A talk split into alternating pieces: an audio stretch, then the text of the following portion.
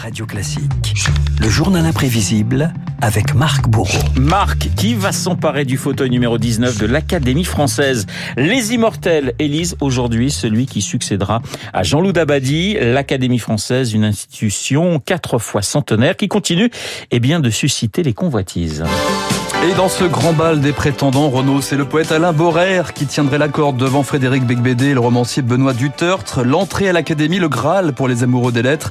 Souvenir d'un académicien que les auditeurs de Radio Classique connaissent bien, Jean-Marie Roire. Le jour de mon intronisation à l'Académie, je suis rentré, je me pinçais, je me disais quand même invraisemblable. Moi qui ai eu tellement de mal à avoir mon bac, je me retrouve à côté de gens tellement exceptionnels, d'Henri Troyat, de Dormesson. J'étais enchanté et surtout, j'avais l'impression d'être rentré moi-même dans un roman. Eh oui, les plus grandes plumes de l'histoire ont porté le bicorne, l'épée, le costume vert brodé de rameaux d'olivier, Corneille, Racine, La Fontaine, Victor Hugo, rien que ça. Plus récemment, Joseph Kessel, Ionesco ou encore Jean Cocteau. Les gens m'ont toujours dit, qu'est-ce que vous ferez à l'Académie? C'est une vieille dame. Cela m'a donné extrêmement envie de m'y rendre. Je suis anticonformiste au point d'être contre le conformisme anti-académique.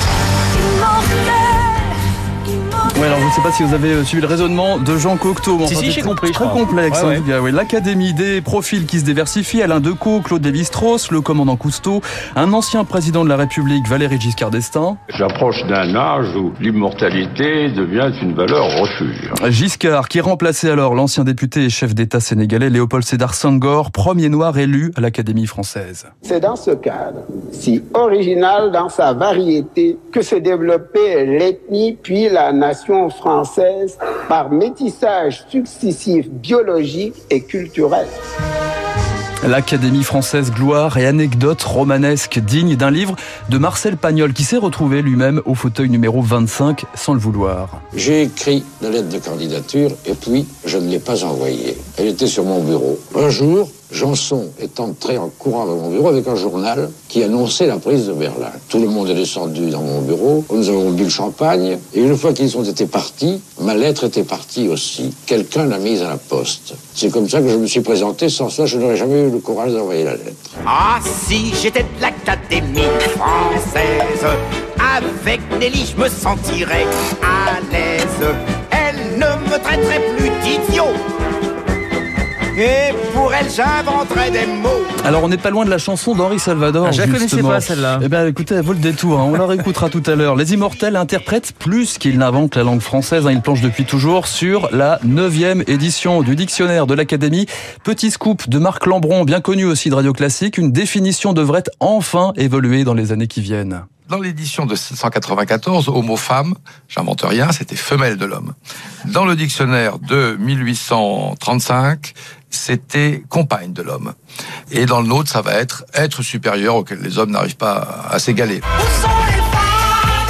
Alors justement, l'Académie a attendu 345 ans, en clair une éternité pour s'accorder au féminin. S'il y a aujourd'hui cinq académiciennes, la première dans l'histoire à s'exprimer sous la coupole, c'était Marguerite Yourcenar en 1980. On ne peut prétendre que dans cette société française, si imprégnée d'influences féminines, l'Académie ait été misogyne. Elle s'est simplement conformée aux usages qui volontiers plaçaient la femme sur un piédestal, mais ne permettaient pas encore de lui avancer officiellement un fauteuil.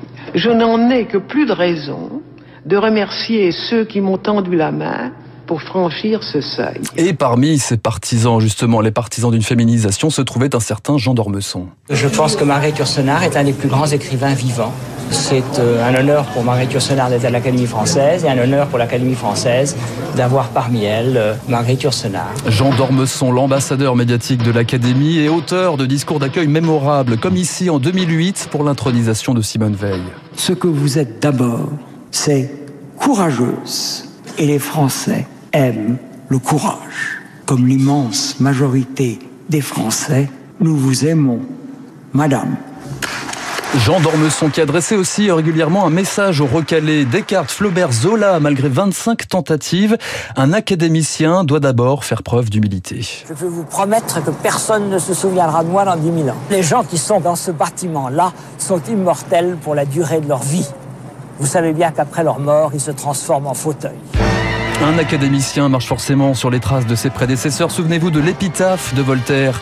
Il a franchi le seuil de l'Académie française et n'a quitté son fauteuil que pour le Père Lachaise. Ah, si j'étais de l'Académie française, il faudrait bien qu'avec moi elle se